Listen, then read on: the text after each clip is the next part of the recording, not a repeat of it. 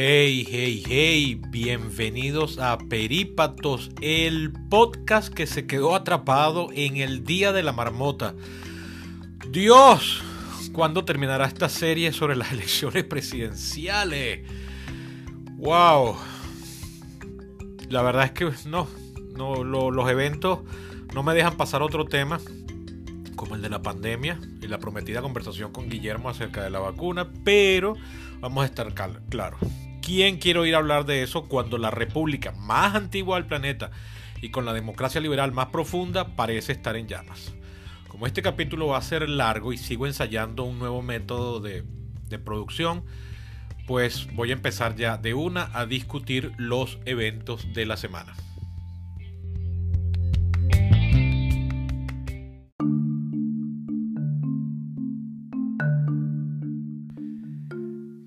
Lo primero que hay que hablar es lo que sucedió al día siguiente de grabar el último capítulo, que salió publicado el lunes 4 de enero. Al día siguiente, martes 5, tuvieron lugar las dos elecciones de segunda vuelta en el estado de Georgia para renovar los cargos. Les había explicado en ese capítulo en qué consistía la carrera y contra todo pronóstico, o mejor dicho, contra mi pronóstico, ganaron los dos demócratas. Thomas Jonathan Ossoff, que se convertiría en el senador más joven, con apenas 33 años, y el segundo más joven de la historia, por cierto, detrás de, miren ustedes qué casualidad, Joe Biden, que cuando fue electo senador ni siquiera tenía la edad mínima que manda la constitución, que son 30 años, tenía 29, cumplió 30 antes de jurar el cargo. Y el otro, el Rafael Gamaliel Warnock, pastor protestante de la misma iglesia de Martin Luther King y el primer ciudadano negro en representar en el Senado al estado de Georgia, un estado con una fuerte población negra, sobre todo la ciudad de Atlanta, es una icónica ciudad negra. ¿Cómo fue posible este triunfo? Yo había dicho que no lo veía posible por el hecho de que Georgia, al fin de cuentas, es un estado conservador del sur de los Estados Unidos, o medianamente conservador. Es cierto que Biden ganó la presidencia gracias a ese estado en noviembre pasado, pero lo hizo con apenas 11 mil votos, menos del 0,5% de diferencia. Y yo pensaba, y sigo pensando, que muchos de esos 11 mil y pico de votos fueron republicanos y conservadores que sin dejar de serlo no toleran a Trump y decidieron castigarlo votando por su contrincante demócrata Joe Biden. De hecho, fíjense que en la primera vuelta David Perdue sacó más votos que John Ossoff.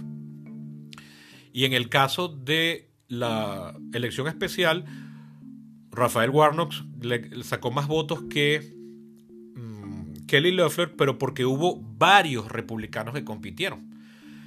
Entonces yo pensaba que iba a repetirse un voto cruzado y al final no iban a poder ganar, pero no fue así. ¿Cómo fue posible entonces que ganaran? Bueno, fíjense que la diferencia, en, no han terminado el conteo, pero en, los dos casos fue superior al 0,5%, por lo cual, de acuerdo a la ley de Georgia, no hay que hacer recuento automático. Y además, eh, aunque no ha terminado el conteo, como les acabo de decir, en algún momento de esta semana vi que la diferencia era de algo, en, alguna de las dos eh, competencias, la diferencia era de algo así como 30.000 votos. Es decir, que sacaron más votos de diferencia que aquellos que le otorgaron el triunfo a Joe Biden.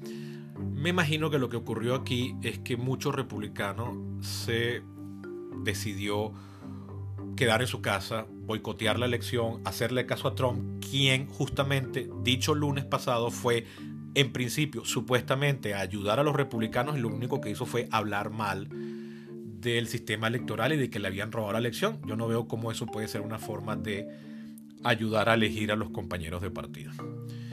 Y también puede haber sido que muchos republicanos, ¿cierto? De hecho, eh, yo había previsto ese escenario, pero me parecía que, era, que requería demasiados votos y pasó aún así. Entonces, bueno, me alegro haber, haberme equivocado porque esta situación ahora lleva el Senado a el siguiente resultado. 50 senadores demócratas, 50 senadores republicanos. Una, división simétrica que solo ha ocurrido tres veces en la historia republicana de los Estados Unidos. La legislatura de 1881-82, casi todo ese periodo estuvo el Senado dividido en dos. apenas dos meses en el año 1954 y durante unos cinco meses en el año 2001, y solo porque un republicano abandonó el partido e hizo caucus con los demócratas. ¿Qué pasa en esta situación? ¿Cómo se puede pasar una ley en un Senado que está dividido 50-50? En la historia republicana de los Estados Unidos se ha visto que muchas veces miembros de un partido votan por propuestas de otro partido. De hecho, es bastante o era bastante común. Pero en lo que va de siglo se ha vuelto cada vez más raro. Ya van varias legislaturas donde ni un solo republicano vota por propuestas demócratas y muy pocos demócratas votan por propuestas republicanas.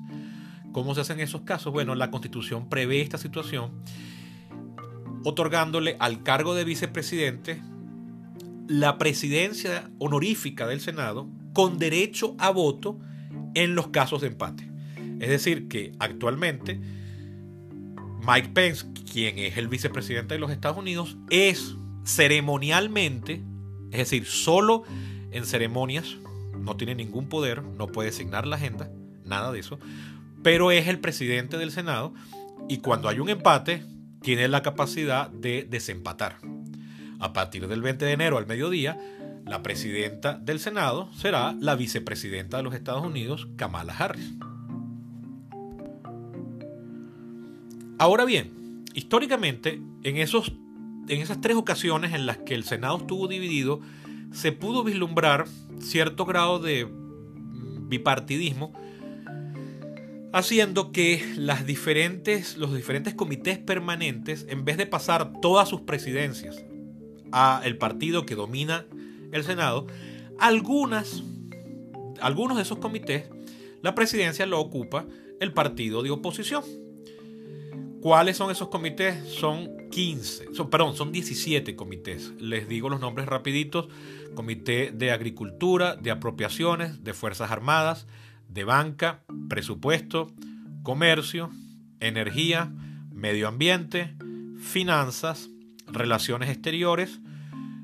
Todos estos nombres son un mismo departamento que voy a mencionar. Educación, Salud, Trabajo y Pensiones el otro, el doceavo eh, comité, es el de seguridad interna, eh, comité de asuntos indígenas, comité judicial, comité de reglas, o sea, de lo que aquí llamaríamos reglamento interior y de debates, el comité de pequeños negocios y emprendimientos y finalmente el comité que maneja los asuntos de los veteranos.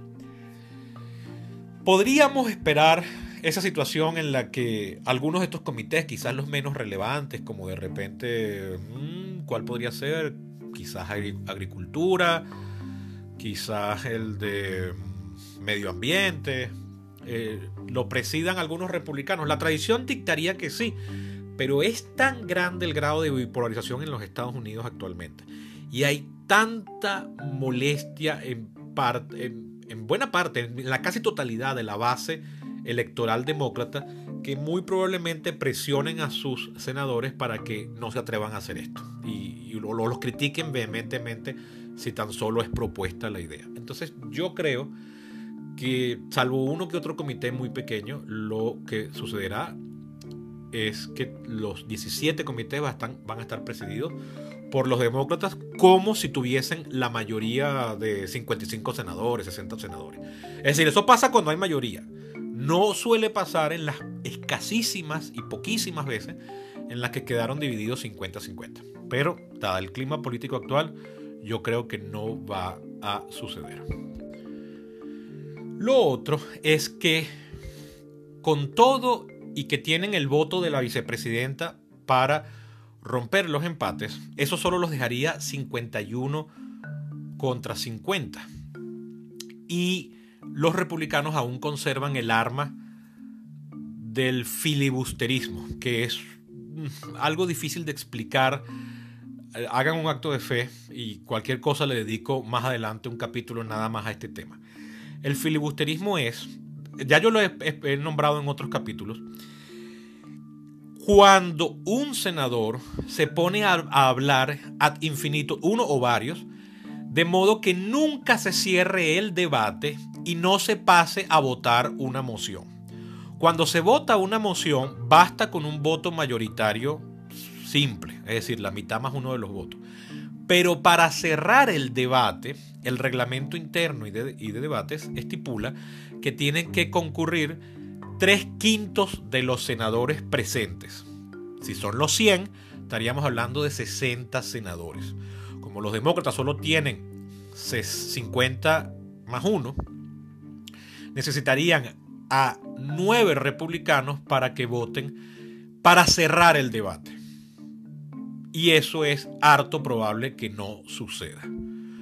Porque los republicanos han dado pruebas de que han eh, o están en completa disposición de usar esa herramienta cuantas veces le dé la gana con tal de impedir la aprobación de lo que sea. De hecho, en el capítulo anterior les comenté cómo Mitch McConnell, el jefe de la mayoría republicana todavía vigente, había advertido que si ellos seguían controlando el Senado, lo vieran a él como The Green Reaper, es decir, como la muerte, como el que iba a impedir el paso de cualquier propuesta de legislación demócrata. Eso ya no puede suceder, pero todavía pueden impedir los debates. Para superar el filibusterismo existe un procedimiento parlamentario que suele recibir el nombre de The Nuclear Option, la opción nuclear, que es llevar la medida a discusión del, de la, la plenaria del Senado para ver si esa norma es constitucional o no. Eso se ha hecho ya varias veces, de hecho lo hicieron los republicanos en la legislatura del 17 y 18 para lograr nombrar jueces de la Suprema Corte. Ya los demócratas lo habían hecho en el año, si mal no recuerdo, 2013, para poder nombrar jueces de las Cortes de primera instancia. Solo subsiste hoy en día el filibusterismo para la legislación ordinaria. Es una herramienta política que le permite al partido minoritario no ser barrido por la mayoría, por más simple que sea, y que se le tenga que tomar en consideración. Sin embargo, los republicanos han demostrado que es un arma muy peligrosa que, siendo ellos una minoría electoral que pueden conseguir una mayoría legislativa, lo han utilizado para impedir todo tipo de legislaciones al punto de bloquear el Congreso y trabajar en detrimento de la popularidad de las instituciones federales. Entonces, Ojo, los demócratas también lo han usado, pero muchísimo menos que los republicanos, muchísimo. La proporción es bárbara en la, en la diferencia. Entonces yo creo que el filibusterismo tiene los días contados. Quizás lo vayan aplicando para legislaciones particulares, no para cualquier tipo de discusión de legislación alguna. Ya veremos. Ojo, no solo le da poder a los republicanos esa tenue diferencia, también le da poder a los demócratas más conservadores, los llamados Blue Dog Democrats, como por ejemplo Joe Manchin de West Virginia y Kirsten Sinema de Arizona. Senadores que pueden ser muy demócratas en algunos temas, pero muy conservadores en otros. Em, por ejemplo, temas de mm, diversidad sexual, eh, aborto, etcétera. E incluso es una mayoría muy tenue, porque ¿qué pasa si se muere un senador? O si se enferma y tiene que renunciar y hay que llamar a elecciones, o es uno de esos estados donde el gobernador puede nombrar un sustituto y happens to be un estado rojo con un gobernador republicano que entonces nombra un senador republicano quitándole la mayoría a los demócratas. Son, son tiempos peliagudos y los demócratas si quieren pasar legislaciones importantes van a tener que correr. Otro resultado de las elecciones de Georgia es si esto nos está reflejando una posible división o pugna interna en, en, el Partido Republicano. Esto lo voy a dejar para más adelante cuando considere los otros puntos de este capítulo que son cruciales también para este debate.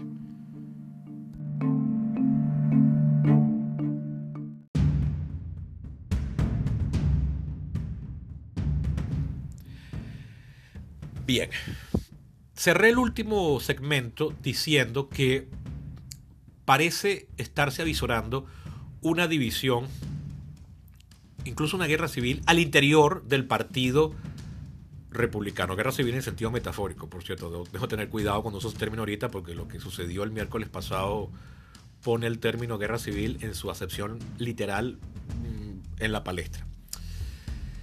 Bien, voy a hacer primero una muy breve descripción de los eventos que sucedieron en la sesión especial del Congreso para luego analizarla. De acuerdo a la ley de conteo electoral de 1887, se van contando los votos estado por estado en una sesión conjunta donde en la sala de sesiones de la Cámara de Representantes, que si mal no recuerdo está en el ala sur del Capitolio, se reúnen el Senado y la, y la Cámara de Representantes y van incorporando los votos de cada uno de los estados en orden alfabético. Esta sesión es básicamente una formalidad. El presidente del Senado, que es el vicepresidente Mike Pence al día de hoy, no tiene la potestad legal de rechazar los votos de un estado que él considere que no le guste. Él lo dejó muy claro en una carta pública que está disponible en Twitter, en la página de Mike Pence de la vicepresidencia, donde le decía al presidente Trump, señor Trump, respetuosamente, yo no puedo desconocer los resultados que no me gusten. ¿Qué estipula la, ley de conteo electoral? Bueno, se van nombrando los estados en orden alfabético. Se pregunta, ¿cuántos electores eh, atribuye este estado? Tantos a favor del candidato tal. Hay alguien que se oponga a esto y tiene que haber un senador como mínimo y como mínimo un representante que pongan en discusión los resultados de ese estado. Cuando eso sucede, la sesión se suspende, el Senado se devuelve a su Cámara y cada una de las dos cámaras del Congreso, es decir, la Cámara de Representantes y el Senado, discute por espacio de dos horas. Terminado dicho tiempo, se vota si la moción de protesta tiene lugar o no. Pero esa ley de 1887 estipula que con que una sola de las dos cámaras no apruebe la objeción, la objeción no tiene lugar. Los demócratas controlan la Cámara de Representantes, con un tenue margen, pero lo controlan. Es evidente que no iban a votar en contra de la certificación de Joe Biden, mucho menos cuando más de 60 demandas judiciales no procedieron ni siquiera en la Corte Suprema de Justicia, donde hay una mayoría conservadora de 6 contra 3. Tres de esos seis nombrados por Donald Trump, ni siquiera admitieron la causa, porque entonces iban a votar ellos en contra de la certificación. Ya eso presagiaba que ninguna de las objeciones, que en total pensaban ser cinco, iban a tener vida. ¿Por qué entonces este grupo de republicanos, que originalmente eran 14 senadores y 140 representantes, 140 sí es un número considerable, estaban dispuestos a dañar la institucionalidad política del país para poner en entredicho unos resultados electorales que todas las demás instituciones han aprobado. E incluso poner en juego la respetabilidad de prominentes republicanos como el gobernador de Georgia, el gobernador de Arizona, el secretario de Estado de Georgia, etc. Bueno, evidentemente para granjearse puntos favorables de la base republicana que es trompista a morir y que le ha creído a pie juntillas todo el cuento del fulano fraude. Fraude que no ha podido ser demostrado porque no hubo fraude.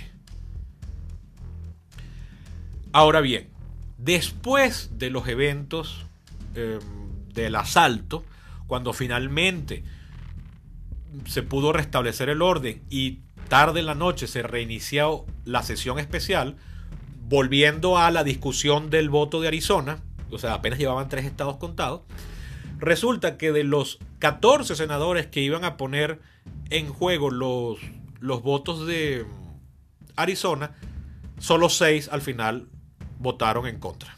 Varios senadores,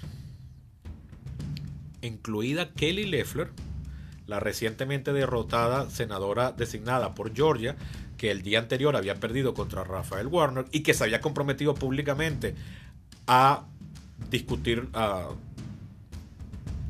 poner en, en, duda los resultados de cinco estados, se echó para atrás. Ella iba a presentar la protesta por Georgia, su estado, y al final no lo hizo. Solo se discutieron dos estados, Arizona y Pensilvania. Los otros tres no hubo ningún senador que estuviese eh, dispuesto a avalar la protesta de algún representantes. El único otro estado fue Pensilvania, donde solo al final votaron a favor de la del desconocimiento de los resultados 7 senadores republicanos y 738 representantes. ¿Por qué lo hicieron? Simplemente porque quieren ganarse a ese veto a saber cuántos son la mitad del partido republicano es trompista a morir. Podría esperarse eso, pero los eventos del miércoles han hecho que mucho trompista se eche para atrás. ¿Cuáles son los eventos del miércoles? Todos los conocen y voy a repasarlos muy brevemente en la siguiente sección.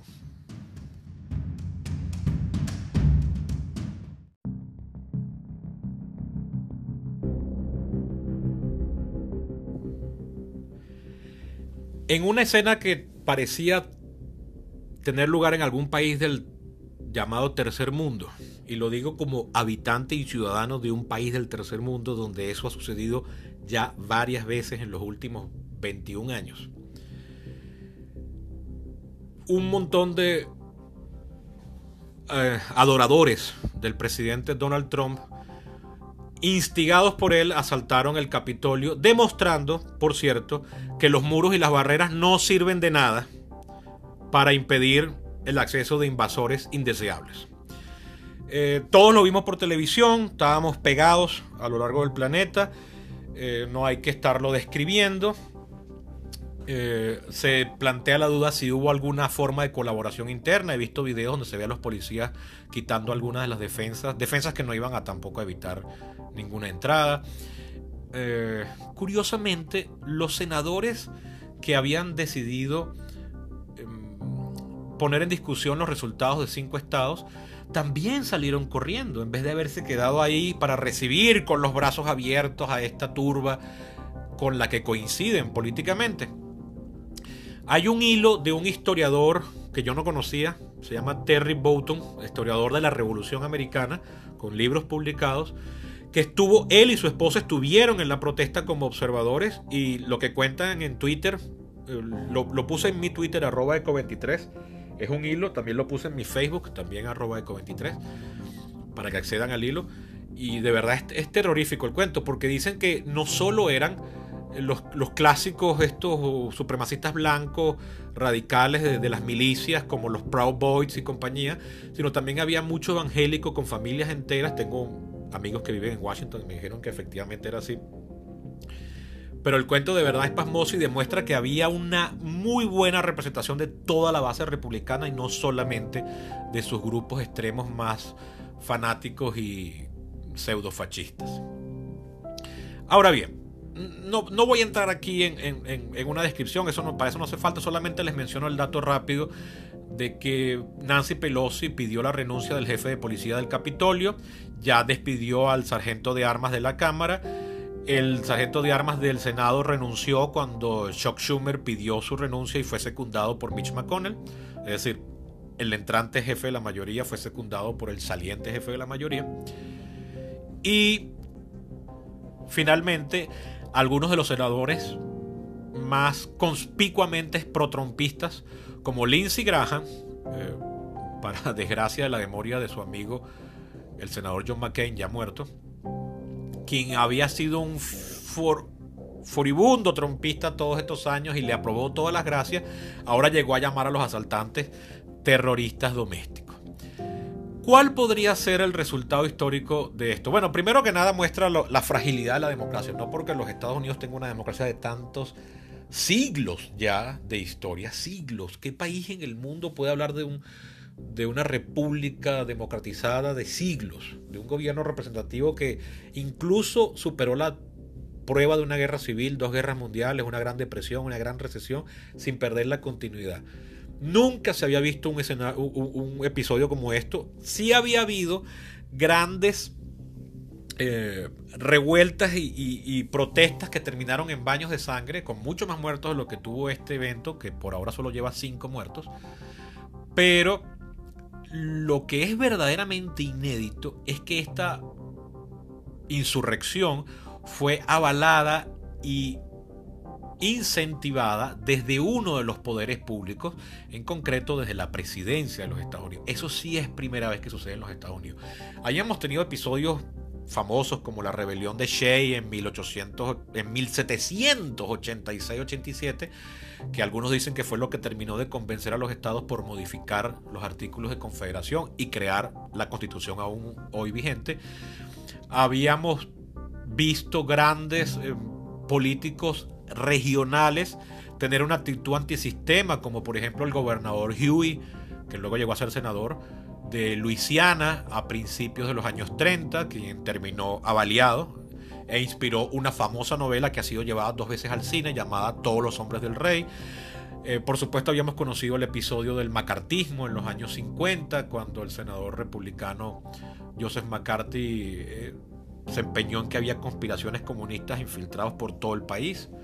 Hugh era demócrata, por cierto, o sea que hemos tenido eh, personeros nefastos en los dos partidos, pero nunca habíamos visto esto desde la presidencia, el desconocimiento de otro poder y llamando asaltarlo. Un resultado eventual de esto podría ser crear una sensación de unidad. Eh, en estos momentos hay muchos conservadores que están indignados por lo que pasó, incluso conservadores trompistas que están llamando a las indiéresis y a la unidad nacional e incluso están pidiendo abiertamente que el presidente Trump renuncie y no termine las menos de dos semanas que le quedan para entregar el cargo. Ya, por cierto, Trump dijo que no iría a la toma de posesión de Biden. Con lo cual reconoce que al menos habrá, habrá una toma de posesión, pero todavía se niega a admitir la derrota. Algunos analistas postulan que esto incluso podría darle momentum necesario a la propuesta de eliminar el colegio electoral, algo que me parece un poco cuesta arriba porque eso solo se puede hacer mediante enmienda. Y las enmiendas requieren el voto de dos tercios de cada una de las dos cámaras, primera cuesta, y la segunda cuesta más difícil es que después esa propuesta de enmienda aprobada por dos tercios de cada una de las dos cámaras tiene que ser aprobada por la legislatura o por asambleas especialmente designadas para ello de tres cuartos de los estados. Como son 50 estados, estamos hablando de 38 estados. Y como les he explicado en capítulos anteriores del año pasado, muchos estados pequeños, poblacionalmente hablando, consideran que el colegio electoral es su última línea de defensa ante el abrumador crecimiento demográfico de algún puñado de estados, de, solo una docena de estados. Otra posibilidad sea que se consigan la suficiente número de estados para que aprueben el National Popular Vote Interstate Compact, que es una combinación de legislaturas estadales para cambiar el voto popular, perdón, cambiar el voto electoral para que vaya de acuerdo al ganador del voto popular. Es una medida un poco enrevesada de explicar aquí, pero que podría ser la alternativa a la eliminación del colegio electoral que, que requiere una enmienda a la que yo no le veo vida. En todo caso, es posible que este resultado, esta, esta, perdón, esta, esta perturbación termine siendo, eh, por, al menos por algunos meses, un generador de unidad nacional ante el, ante el desastre. O pueda que no, y bueno, estemos a las puertas de una polarización que termine en confrontación civil e incluso guerra. A mí lo de guerra civil todavía me parece un poco forzado, pero no lo descarto, nunca se deben descartar esas opciones. Capaz lo que puede terminar sucediendo es una división brutal del Partido Republicano. De esto hablaré más adelante cuando les mencionaré una serie de encuestas que salieron publicadas hoy lunes.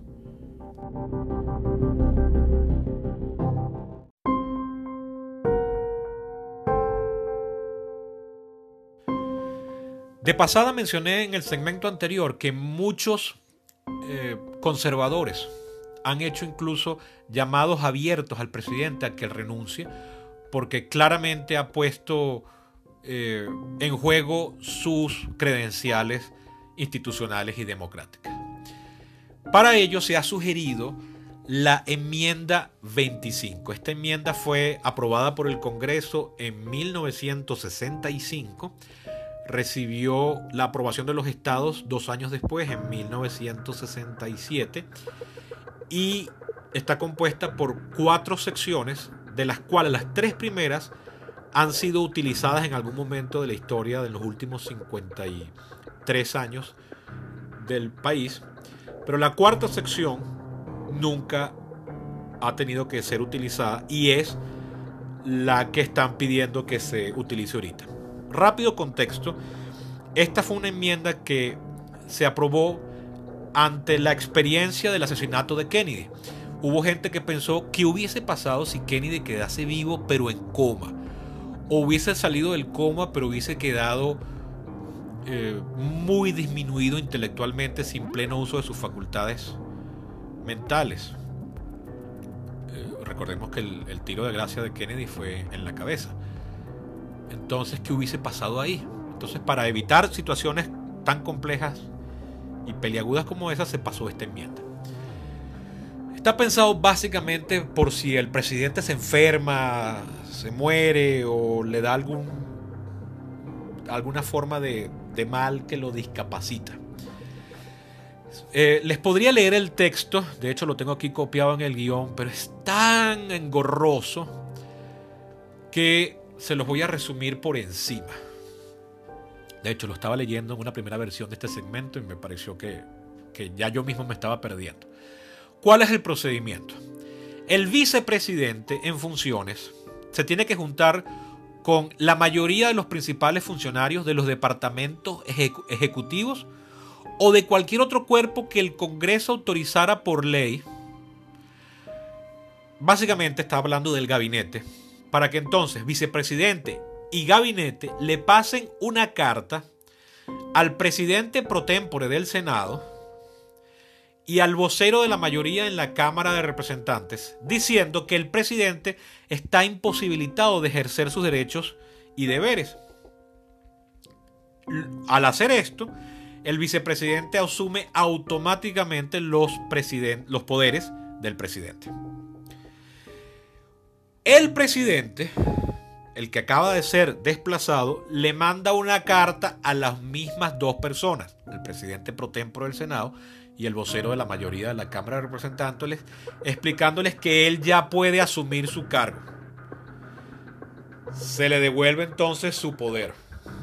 Pero si en un lapso de cuatro días el vicepresidente y los miembros del gabinete le mandan otra carta al presidente pro tempore del Senado y al vocero de la mayoría en la Cámara de Representantes, diciendo que no, que el presidente no está capacitado, no importa lo que haya dicho en la carta anterior, es decir, que ya vamos por la tercera carta, entonces se tiene que reunir por separado cada una de las dos cámaras del Congreso y en un lapso de máximo 21 días decidir si le devuelven el cargo al presidente o si definitivamente lo sacan de la función y dejan al vicepresidente.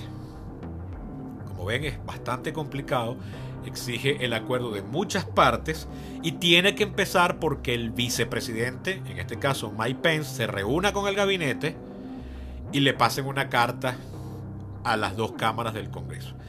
Mike Pence no ha declarado públicamente, pero sí ha dejado saber que él no va a hacer eso. Además, ya casi no queda gabinete. Ha renunciado un gentío ya queda es el, casi que el asistente del secretario del asociado.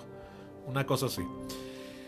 Es un escenario complicado que no es posible que pase a menos que, bueno, suceda otra gracia en estos días y bueno, ya la opinión pública se galvaniza a tal punto que Mike Pence diga, bueno, ya no hay costo político, procedo.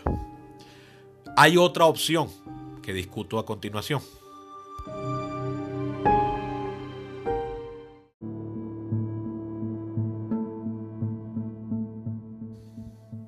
Este capítulo está quedando larguísimo, pero yo lo advertí. Así que bueno. Eh, recuerden que lo pueden oír en el transcurso de varios días, no tienen que oírlo todo en una sola sentada. Bien, la otra forma de remoción del presidente es la tradicional del impeachment, el juicio político. Implica que la Cámara de Representantes, que tiene el único poder de impeachment, impeachment es acusación política. No hay una traducción clara en castellano de lo que significa este término. Esto pasó el año 2019.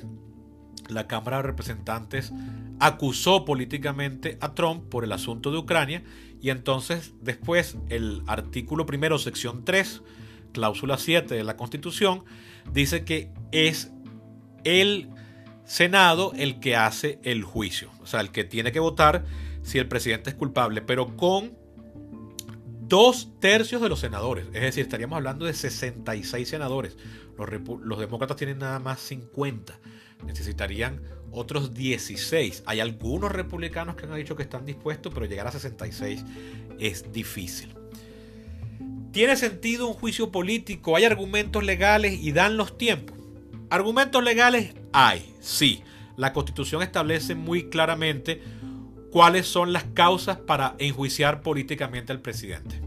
El presidente salió en público a un acto a decirle a sus partidarios que fueran al Capitolio a impedir la consecución de su derrota electoral. Eso es una ofensa imputable.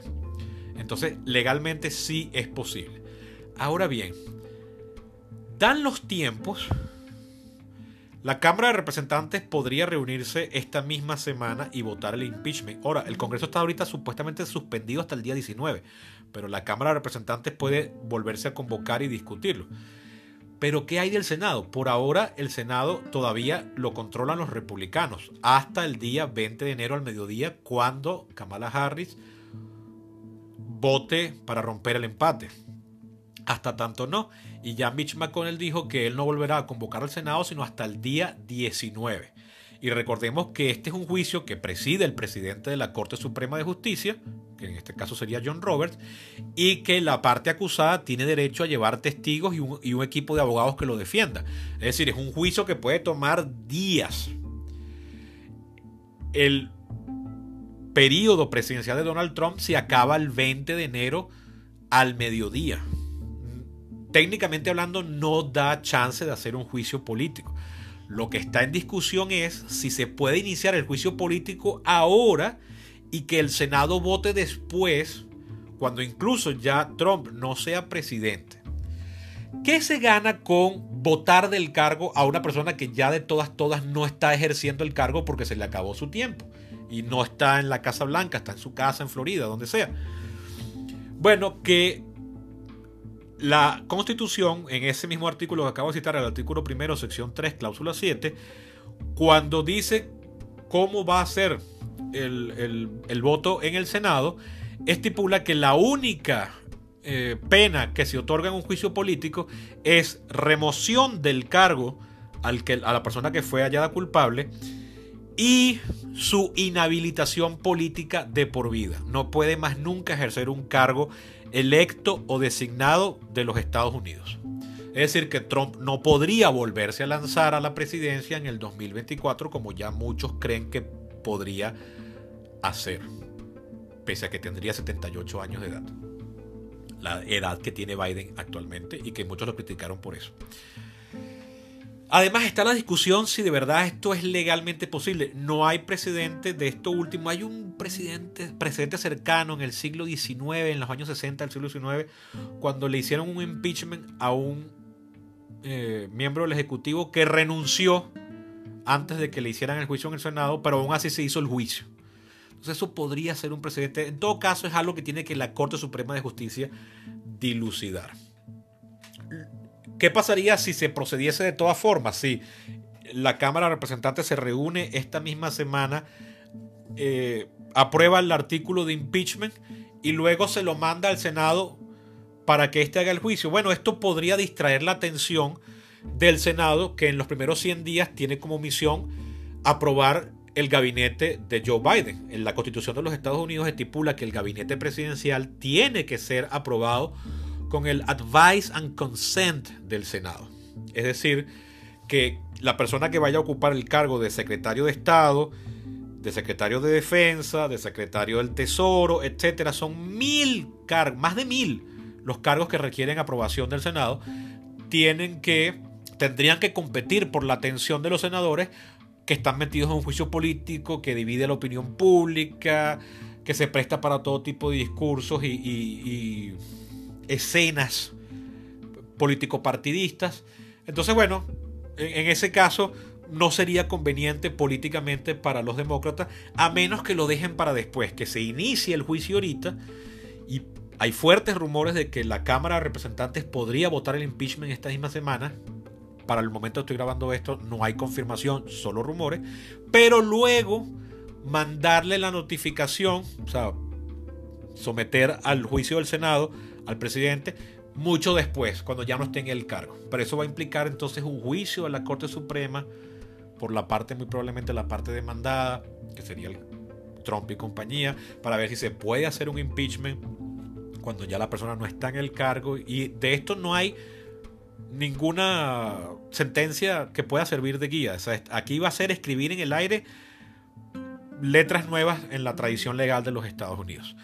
Es peliagudo y muy probablemente para cuando la situación se dilucide ya el próximo gobierno va a estar andando. Ahora bien, ¿por qué los demócratas podrían todavía aún así insistir en esta propuesta? Bueno, al día de hoy, lunes 11 de enero, salió una encuesta de ABC News realizada por la agencia francesa Ipsos, donde se consultó a la opinión pública sobre los eventos que sucedieron la semana pasada y estos son los resultados. 56% de los ciudadanos americanos dicen que Donald Trump debe ser removido antes de finalizar su periodo, o sea, en estos 12 días que le quedan. 56%. 67% de los encuestados dicen que el presidente Trump tiene buena cantidad de la culpa, 15%, o la mayor cantidad de la culpa, 52%, sumando esos dos números da 67%, por el acto de rebelión. O sea, hay una fuerte cantidad de gente que dice que el culpable fue él. De ese 67%, cuando lo dividimos por, por filiación política, 94% de los demócratas dicen que Trump debe ser removido. 58% de los independientes dicen que Trump debe ser removido, pero solo 13% de los republicanos está de acuerdo con removerlo. Es decir, que para los demócratas hacer el juicio político es contentar a su base electoral, pero poner a los republicanos en jaque. Ahora, del 43% que opina que no debe ser removido, 54% de ese 43, es decir, 23% del total, cree que Trump no hizo nada malo. Y un 45% de ese 43, es decir, 19% del total, cree que Trump sí hizo algo malo, que es culpable, pero que no vale la pena pasar por el trauma de un juicio político porque total le quedan menos de dos semanas y que ya mejor que se vaya ya de una vez. Al final, 69% de los republicanos creen que el presidente no hizo nada malo. Entonces, para los demócratas esto sería una oportunidad de oro de contentar a su base y poner a los republicanos a sudar sangre, dado que su base electoral está profundamente dividida. Fíjense, del 43% que opina que no debe ser removido, 54% dice que Trump no hizo nada malo y otro 45% que sí. Es decir, que para los republicanos aquí se avisora, y, por eso les he dicho que seguiría hablando de esto más adelante, que hay una profunda división al interior del partido que los demócratas podrían aprovechar de atizar, obligándolos a tener que votar públicamente sobre la remoción del presidente, por más que el presidente ya no esté en ejercicios. ¿Qué pasará? No lo puedo dilucidar todavía. Sucederán estas semanas y veremos.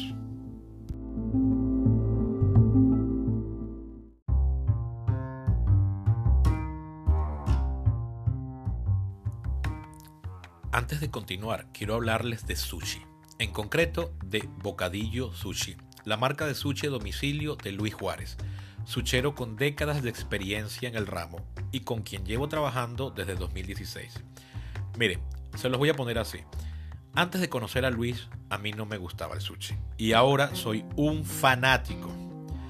Pero no se conformen con lo que les digo. Vayan a su cuenta de Instagram y vean las fotos y lean los testimonios.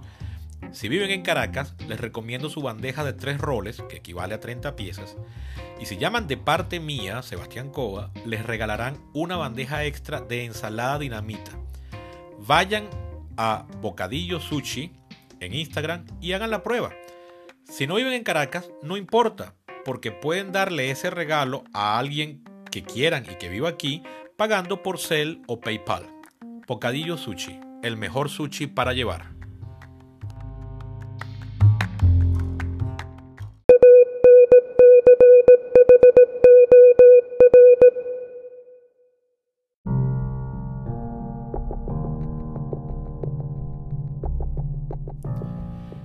Este capítulo es ya eterno y apenas llegó a la mitad de los temas que quería tratar. Porque el otro tema que ha estado en la palestra, al punto de que ha distraído la atención de lo que para mí es mucho más importante, es la decisión que tomaron las empresas de tecnología que proveen servicios de redes sociales la semana pasada, empezando por Twitter, cuando la noche del miércoles o el día jueves suspendieron por 12 horas la cuenta personal del presidente Trump. Luego al día siguiente Facebook suspendió por tiempo indefinido la cuenta de Trump y cuando se levantó el veto sobre la cuenta de Trump y Trump comenzó otra vez a tuitear en desconocimiento de lo que había pasado y diciendo que su gente era gente muy eh, inocente de toda malicia, Twitter tomó la decisión de suspender la cuenta personal de Trump de por vida dejando habilitada la cuenta presidencial, pero cuando Trump o algún subalterno el día viernes comenzó a tuitear eh, siguiendo la línea presidencial, Twitter decidió borrar esos tweets. Esto ha puesto en discusión el tema de la libertad de expresión e incluso hay gente que ha hablado de un estado orwelliano, es decir, una un totalitarismo ahora luego de empresas privadas con agenda de izquierda, y entonces los más exaltados ya dicen que pagadas por George Soros y la judería internacional, porque siempre son los judíos, quienes están ahora decidiendo por los ciudadanos. Entonces voy aquí a ser contundente, pero al mismo tiempo sincero. Estas empresas pueden hacer lo que hicieron de suspender las cuentas del presidente de los Estados Unidos, Fácticamente, evidentemente sí, ya lo hicieron, listo. No puede, nadie puede obligarlas a volverlo a abrir. Legalmente hablando, ¿están capacitados? ¿Pueden suspenderle la cuenta al presidente? La respuesta es un contundente sí. Sí están habilitadas. Son empresas privadas que proveen un servicio a usuarios particulares sin importar el cargo que esos usuarios particulares ejerzan en cualquier parte del mundo. Ahora bien, la pregunta es, la verdadera pregunta es política. Deben hacerlo. Debemos quedarnos contentos con eso. Voy a poner la respuesta en suspenso para seguir responder otra parte. Muchos han dicho que Trump ha visto su libertad de expresión eh, suspendida por empresas privadas que no, no son actores políticos y que su derecho fundamental garantizado por la primera enmienda ha sido eliminado. La respuesta, una vez más dicha con contundencia, es la siguiente. Falso. La libertad de expresión de Trump no ha sido eliminada. Le eliminaron una cuenta en una red social, en un par de redes sociales. Pero Trump no ha sido apresado por decir lo que dijo. Trump puede seguir diciéndolo cuantas veces quiera, puede subir al balcón del pueblo de la Casa Blanca a, decir, hablarle a sus eh, a, quien sea que se reúna ahí, o puede ir a Fox News, a Newsmax, a One American News Network, a Infowars o abrirse una cuenta en Parler, la famosa red social de los criptonazis y los ultraconservadores. Ah, ya va. El fin de semana, el sábado y el domingo, Apple y Alphabet, Alphabet es la empresa, es el nuevo nombre de Google, la casa matriz, eliminaron de sus tiendas virtuales la red social Parler por considerar que viola, que no hace lo suficiente por evitar la emisión de contenido que viola las normas privadas de Apple y Alphabet. Eso también lo alegan ellos de Pornhub, por, por, cierto, y me disculpan que hable de pornografía. Yo veo pornografía y tengo la aplicación de Pornhub instalada en mi teléfono y no me la pude bajar desde la tienda de Google, la Play Store. Tuve que ir a la página de Pornhub y descargármela desde ahí. Eso puede hacer cualquiera que se quiera abrir cuenta en Parler. Pero resulta que ayer domingo Parler no es dueña de sus propios servidores, como tampoco lo es Twitter, por cierto. Se los contratan, se los alquilan a Amazon y Amazon dijo, no, mira, Parler no me interesa, esta empresa viola los principios y las normas internas de Amazon yo no le voy a vender a Parler, no le voy a alquilar los servidores. y entonces a partir de la noche del domingo, quien quiera que se meta en Parler escribiendo www.parler.com no puede acceder, no va a encontrar ninguna página.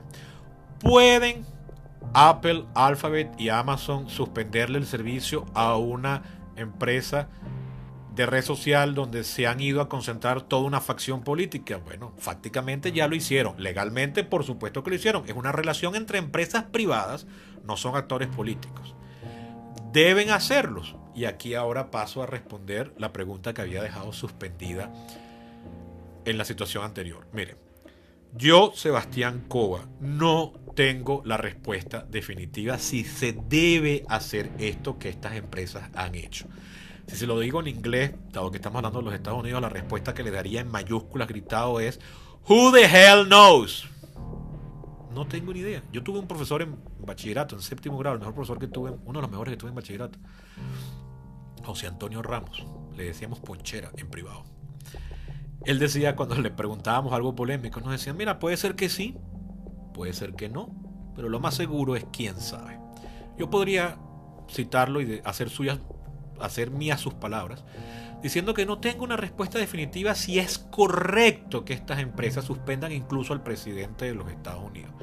Pero lo que sí es cierto es que en su calidad de compañías privadas están, primero, legalmente habilitadas en la misma forma en que si yo me meto en un restaurante, me siento en una mesa y comienzo a insultar a todos los demás comensales, clientes de ese restaurante, o hago lo mismo en un cine o en una iglesia, pues los dueños o responsables o administradores de todos esos espacios que he ido mencionando o afines están legalmente habilitados a mí para sacarme a mí de ese lugar y prohibirme la entrada de por vida.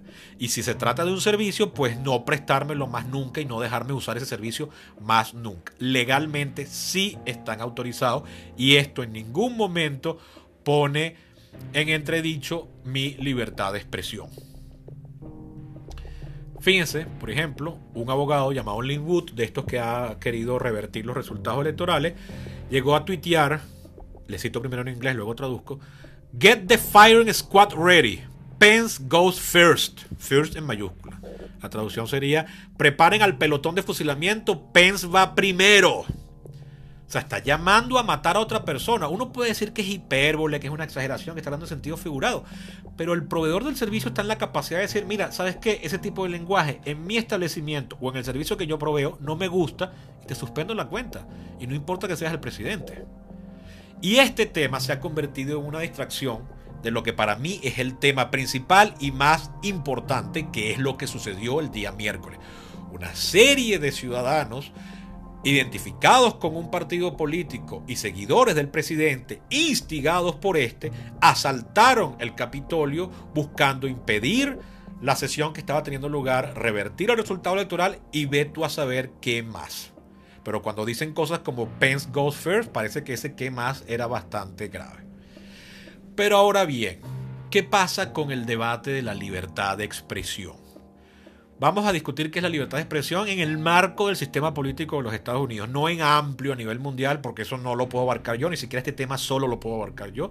Simplemente voy a ofrecer el estado del arte. La primera enmienda que fue aprobada en 1791, redactada por James Madison, dice, y cito textualmente, el Congreso no podrá promulgar ley alguna con respecto al establecimiento de una religión oficial, ni prohibiendo la libre práctica de cualquier religión, ni limitando la libertad de expresión ni de prensa, ni el derecho a la asamblea pacífica de las personas, ni de que éstas soliciten al gobierno una compensación por agravios. Fin de la cita. Hice una traducción libre para adaptarlo al castellano venezolano. ¿Cómo se ve? Esta primera enmienda está pensada para proteger a los ciudadanos de la acción del gobierno no a individuos contra otros individuos, sino a nosotras las personas de a pie o los ciudadanos de a pie de los Estados Unidos contra la acción del gobierno federal. Y después, con sucesivas interpretaciones que hizo la Corte Suprema a partir de la enmienda 14, también los protege de la acción de los gobiernos locales, de los gobiernos estadales, condadales, municipales o parroquiales. Pero esto protege al individuo contra el gobierno. Es decir, que si yo me pongo a hablar mal del gobierno, el gobierno no me meta preso a mí, ni me silencie, ni, ni me quite algún otro derecho, me quite el derecho a viajar, o me quite el derecho a votar, o me quite el derecho a ejercer cargos públicos. Es una defensa del individuo contra el gobierno.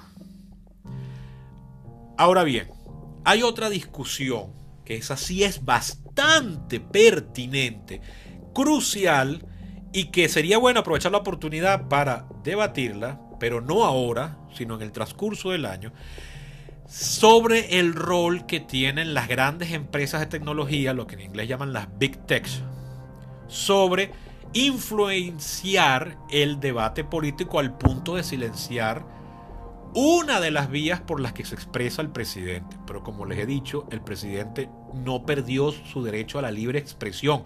Él puede ir a donde sea a decir lo que él quiera decir y no va a ir preso ni juzgado por eso. O ya va, mejor dicho. Porque lo que la libertad de expresión garantiza es que yo puedo decir lo que yo quiera decir, pero eso no garantiza que yo no vaya a pagar consecuencias si lo que yo digo produce algún daño a otro particular. Imagínense que ustedes gritan fuego dentro de un cine, una iglesia o un estadio que está lleno a reventar y que después las personas que se sintieron que, que, perecieron o que se lastimaron en esa estampida subsecuente quieran hacerme pagar a mí las consecuencias por lo que yo salía a decir. Eso existe, esas personas están en ese derecho y yo sí debo pagar las consecuencias por eso. Eh, pero de un particular a otro, no con respecto al Estado y el gobierno. Esto tiene una serie de matices, esto tiene leyes que eh, establecen por tu, eh, cuando hay una, un riesgo o un peligro real de afectar el, el, desenvolvimiento de una guerra en la que participen los Estados Unidos, etcétera, el famoso Clear and Present Danger, que se estableció en los años, a principios del siglo XX, a raíz de la Primera Guerra Mundial. Ya eso son discusiones profundas de expertos en derecho que no tienen una respuesta definitiva. Pero lo cierto aquí es que, primero, el presidente no ha perdido su derecho a expresar su opinión ni, ni, sus seguidores. Lo que perdieron fue el acceso a una serie de empresas. Ahora, segunda discusión es, bueno, ¿y estas empresas podemos seguir dejando que tengan un rol tan grande al punto de silenciar a, todo un presidente y una, y, un, y una serie de votantes y ciudadanos legítimos, por más locos que estén. Ese es otro debate. Voy a dar mi respuesta definitiva al final, pero antes quiero leer algunos de los comentarios que me mandaron abriendo yo la invitación. Eso lo haré en la siguiente sección.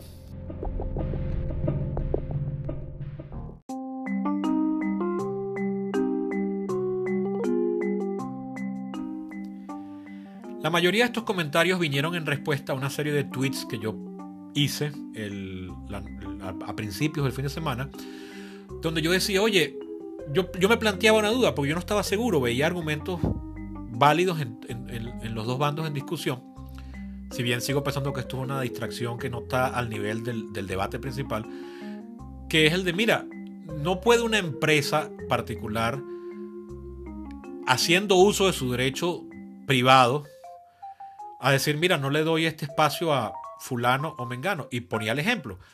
Fox News no pasaba muchos discursos de Obama. Podría Fox News hoy no pasar los discursos del presidente electo Biden. Podría no cubrir la totalidad de la presidencia de Biden. Allá hay un debate sobre ética periodística que no es mi área, yo no domino. Esto lo hablaba con Guillermo, él decía lo mismo, su área es eh, ética médica. Mis colegas profesores de la Escuela de Comunicación me podrán decir, bueno, qué sentido tiene que un medio de comunicación decida desconocer todo un hecho noticioso, como es la presidencia de un presidente de una ideología contraria, pero ya, pero está en su derecho. Fox News puede no hacerlo. No puede entonces Twitter hacer lo mismo. Y aquí vienen algunas de las respuestas que me dieron. Comienzo con Arturo Serrano, profesor que conozco de LUCAP, comunicador, especializado en cine, recientemente mudado a España. Me dice, ay, mijo, uno pensaría que eso que dices es evidente, pero no, resulta que la turba en el Capitolio no fue un peligro para la democracia, sino que quitarle el Twitter a Trump es la amenaza. De verdad, este mundo se volvió loco. Fin de la cita. Eh, otra persona llamado Carlos Suárez me dijo por Twitter, Y cito, está en su libertad. Recuerdo que Fox hacía lo mismo con los discursos de Obama y pasaba semanas debatiendo sobre cosas estúpidas con tal de criticarlo a él, como cuando usó el traje color khaki. Fin de la cita. Una colega politólogo que no conozco en persona, pero éramos los dos profesores en LUCAP, Rita Vitar, me dice, aquí creo que tuvo un problema de redacción, porque me dice, no es lo mismo por los criterios que aplican para todos los usuarios, es discriminatorio. Creo que, creo que lo que quiso decir es que no es lo mismo porque los criterios no aplican para todos los usuarios, que eso es discriminatorio. Esto lo responderé más adelante, fin de la cita. Otra persona llamada Eugenia Wu me dice, y cito, lo que pasa es que Twitter, Facebook, etcétera, están protegidas por la sección 230 que dice que no tienen rol editorial, lo que significa que en teoría ellos no son liables, por lo que por lo que su, por lo que se publica en sus plataformas. Haciendo esto, comprueban que sí tienen rol editorial. Fin de la cita. Otro comentario que me hicieron por Twitter es mi colega y buen amigo Marcos Rojas, aquí en Caracas, que me dice, y cito, él me hizo varios tweets, así que leo todo el hilo seguido pegado. Comienzo. Las redes sociales crean confusión porque son de creación reciente.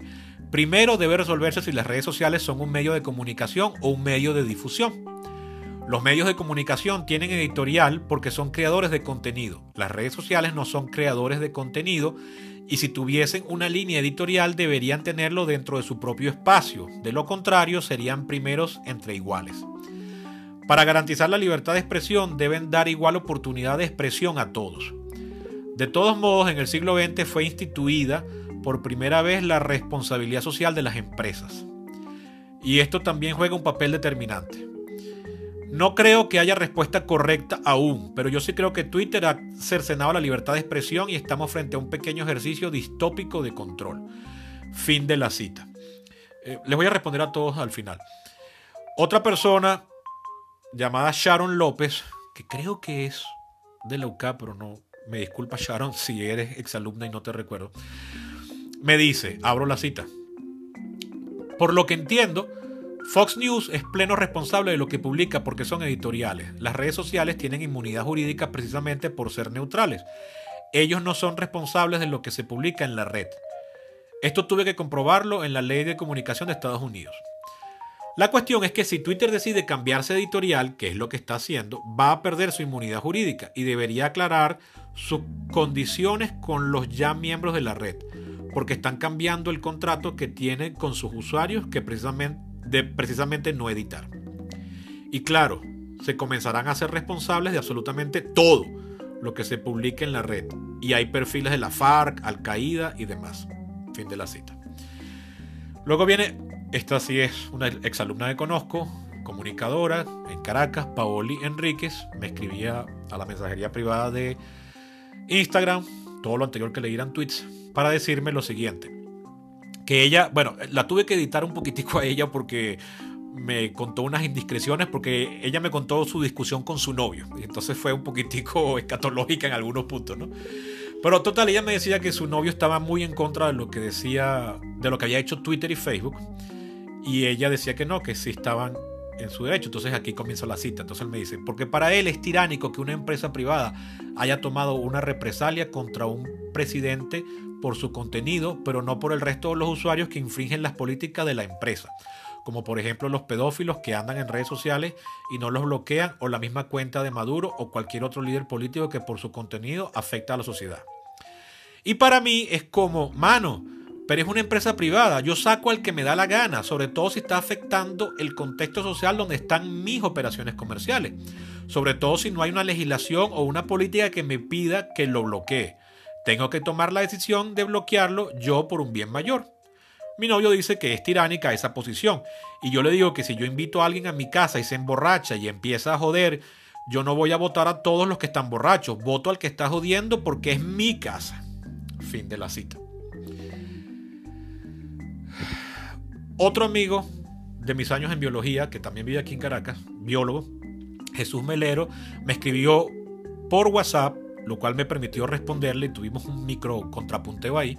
Él me decía lo siguiente, primero me lo mandó por nota de voz, así que lo que van a leer es una transcripción. Después de este primer párrafo ya hablamos por texto. Él me dice, Sebastián, lo que sucede es que tanto los supermercados como las empresas de medios de comunicación, como los hospitales, son servicios públicos que atienden un amplio espectro y tú estás obligado de alguna manera a vender productos de consumo masivo en el automercado, te gusten o no te gusten a ti como vendedor, a publicar todas las opiniones, estén o no de acuerdo con tu línea editorial y a atender todo el mundo, pues es un servicio de salud. Entonces, inadmisible que yo como empresa editorial censure la transmisión de un mensaje de uno u otro personaje a nivel político. Esa fue su primera nota de voz. Yo le respondo por escrito. Farmatodo no vende Gloop. Para los que no viven en Venezuela, Gloop es un refresco de cola nuevo que apareció aquí. Bueno, capaz es más viejo, pero yo lo conocí el año pasado. Vuelvo a la cita mía.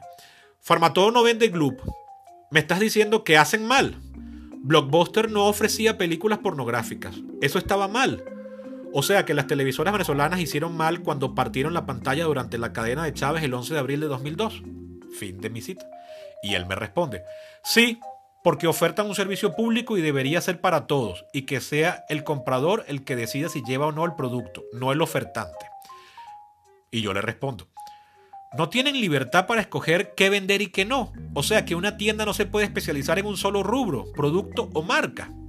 Y él finalmente me dice, Entiendo tu punto, pero si eres el vendedor, tú debes indicar el espectro de tu producto. Y un canal de televisión es amplio. Ya de ahí no discutimos más. Luego finalmente tuve una enorme discusión con un buen y excelente amigo, colega, compañero de promoción, politólogo que se llama Julio Márquez, quien está casualmente residiendo en la ciudad de Washington. Esta discusión no empezó este fin de semana, de hecho esta discusión empezó el año pasado, porque él tiene un tema que me parece digno de hacer un día un podcast nada más con él hablando por Zoom, discutiendo sobre el rol de la imparcialidad y el lenguaje. A mí no me termina de quedar muy claro cuál es el punto que él lo tiene mal, pero sé que lo tiene muy mal. Él está temiendo muchísimo la bipolarización en los Estados Unidos y dice que eso le recuerda la situación venezolana. Eh, Julio era activista de un partido político, él es miembro de Voluntad Popular, entonces tiene también experiencia como actor político si bien detrás de la tramoya.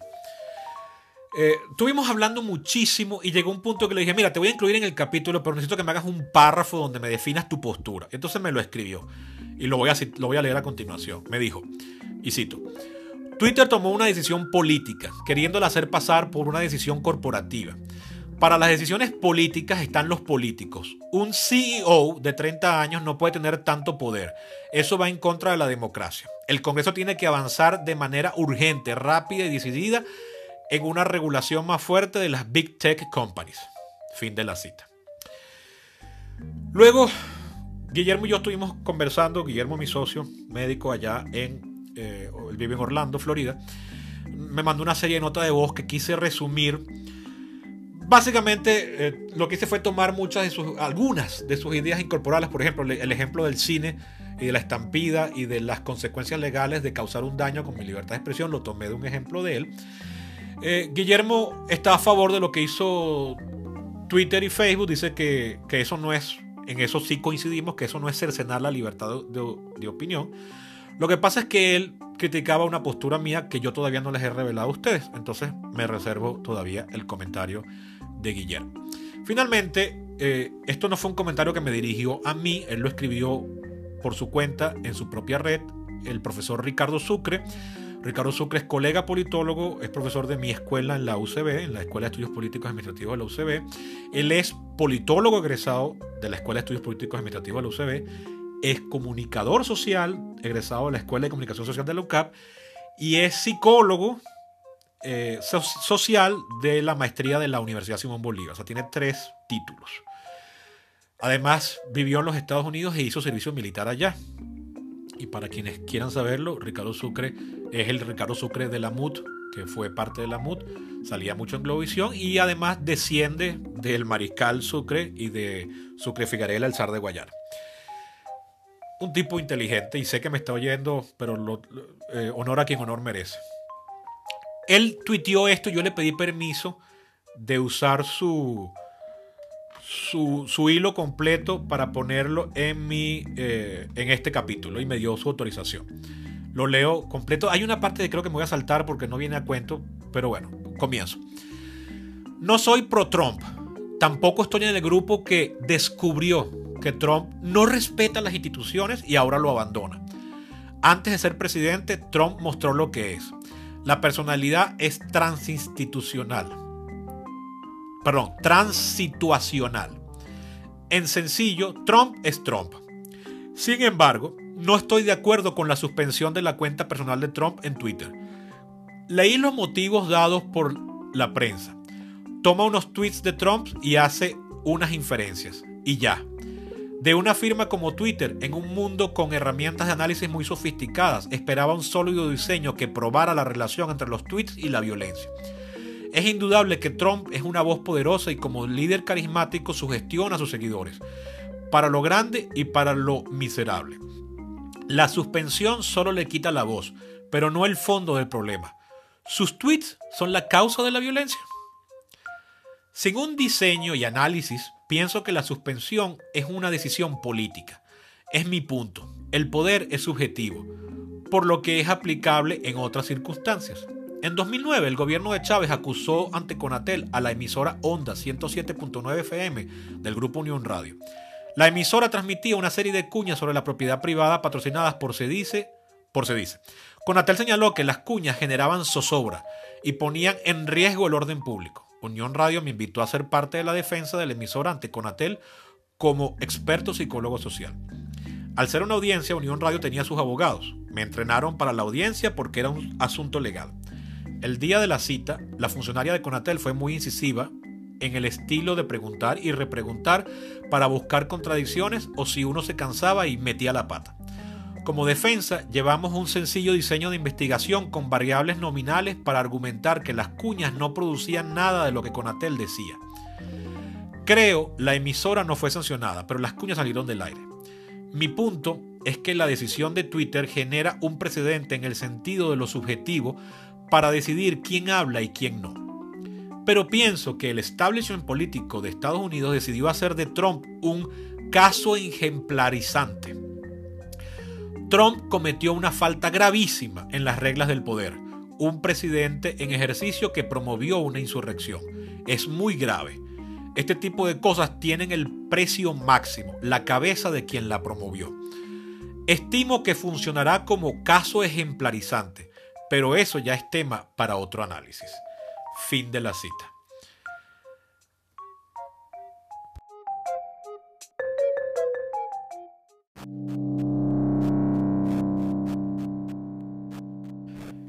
Y ahora finalmente, mi opinión y mi respuesta, entre comillas, definitiva a este asunto, en la que voy a aprovechar de hacerle alguna respuesta indirecta a algunos de los comentarios.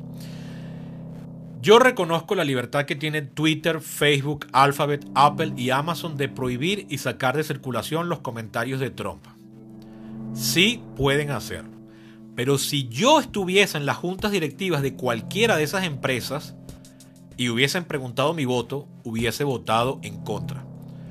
Porque desde el punto de vista enteramente político, la decisión ha representado, primero, una distracción innecesaria y absurda. Aquí el tema es que el presidente llamó al desconocimiento de los poderes y a que sus partidarios atacaran el Congreso, veto a saber hacer, veto a saber qué podían llegar a hacer.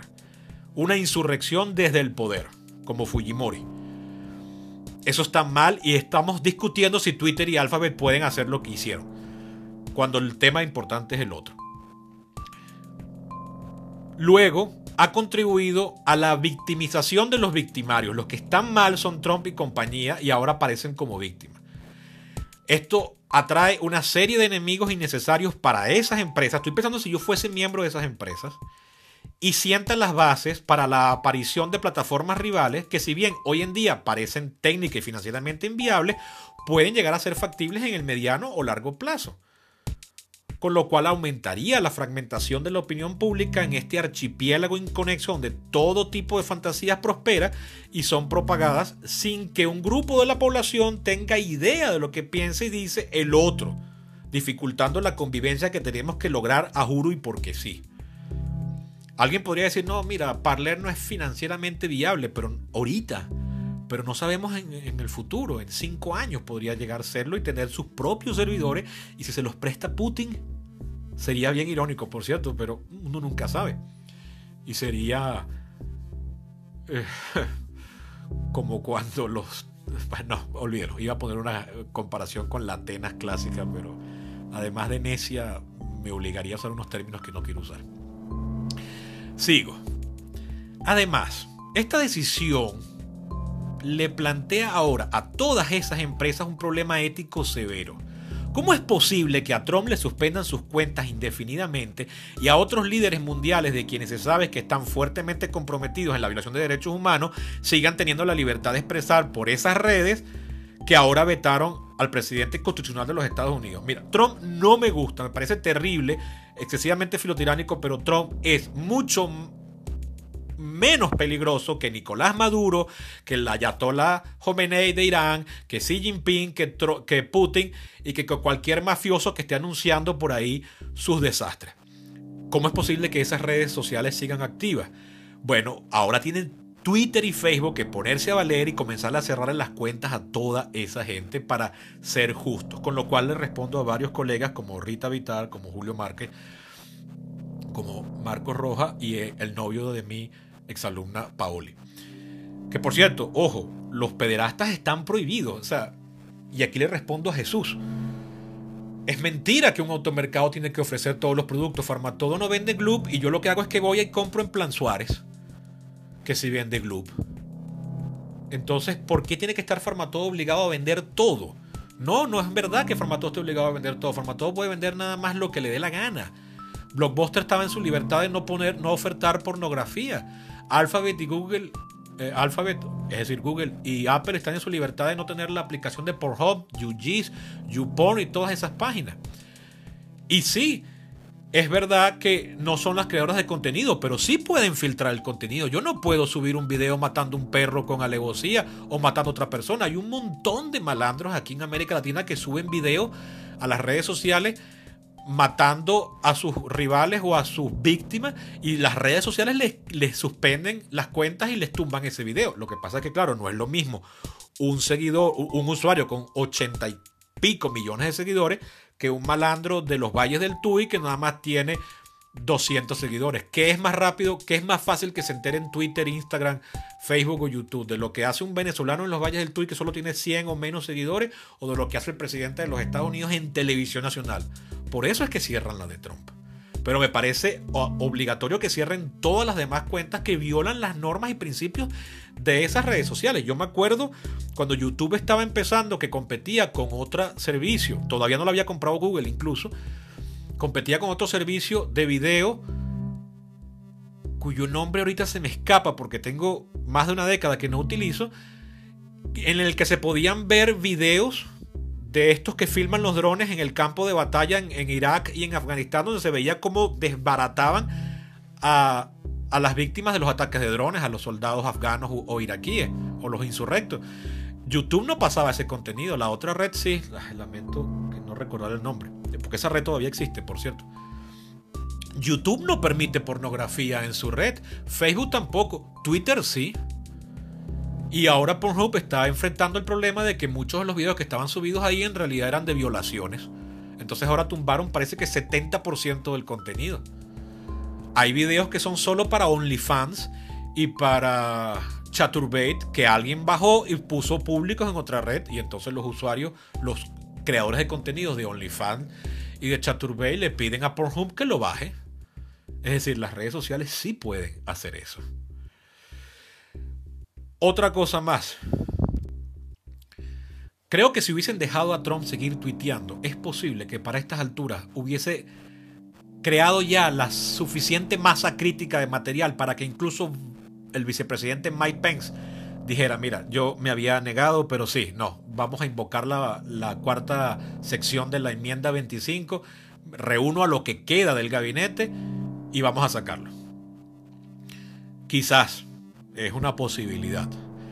Yo en particular soy de los que prefiero a los enemigos de la libertad y la convivencia a la vista que conspirando en la sombra. Y ya solo por eso yo estoy en contra de que le hayan suspendido a Trump la cuenta. Y ahora entonces espero que estas empresas sean mucho más firmes con los líderes del mundo que son muchísimo peor que Trump y que hacen desastre por esas redes sociales. Sin embargo, estas empresas siguen conservando su derecho. Y me parece muy válido para algún momento de este año tener el debate si estas empresas pueden tener tal grado de influencia si no se nos han vuelto too big to fail, que sí creo que se nos han vuelto too big to fail y me molesta cada vez que Facebook me sanciona y me cierra la cuenta por varios días porque alguien me denunció porque puse un pezón femenino, porque si es masculino no importa. Una última cosa, en cuanto al tema de la libertad de expresión, es difícil de definir. Y yo, sin embargo, y lo anuncié en unas historias que subí a mis redes sociales, a mi estado de WhatsApp y repliqué en mis otras redes el fin de semana, dije que yo me hago eco de la postura de Alexis de Tocqueville. Voy a leer un, un par de párrafos de Tocqueville que yo opino igual que él. Tocqueville dice, Confieso que yo no siento por la libertad de prensa ese amor rotundo e instantáneo que se concede a las cosas soberanamente buenas por naturaleza. La amo por la consideración de los males que impide, mucho más que por los bienes que aporta. Si alguien me indicara entre la independencia completa y la servidumbre total del pensamiento una posición intermedia en la que mantenerse, quizás la adoptara pero, ¿quién es capaz de descubrir esa posición intermedia? Termino la cita de Tocqueville diciendo, creo que nadie puede determinarla. Ojo, Tocqueville está escribiendo aquí en defensa de la libertad de expresión de los ciudadanos contra el gobierno. ¿Qué pasa cuando esa libertad de expresión la utiliza un miembro importante del gobierno para crear caos? Eh, a mí me parece que debe pagar las consecuencias y debe ser removido del cargo, pero su cuenta de Twitter debe dejársela abierta. Aunque cerrársela es un derecho que las empresas siguen conservando y en ningún momento le restringe su libertad de expresión. Simplemente le cerró uno de los canales en el derecho privado de esas empresas. Pero prefiero que tu, Trump esté tuiteando sandeces, por más graves y peligrosas que sean, abiertamente, que ve tú a saber qué está diciendo ahorita en privado en la Casa Blanca. Y con eso he definido mi postura. Y hablaré con Julio para tener un buen día, un debate al respecto. Pero sobre el tema de las Big Tech, no sobre la libertad de expresión.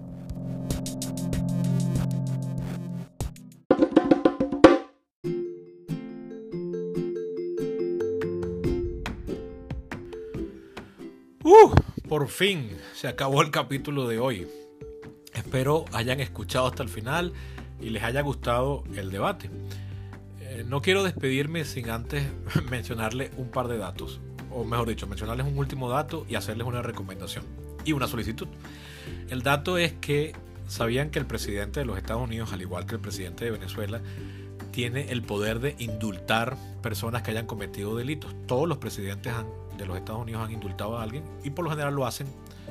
Lo pueden hacer en cualquier momento de la gestión, pero por lo general cuando se les acaba el periodo hacen una serie de indultos grandes.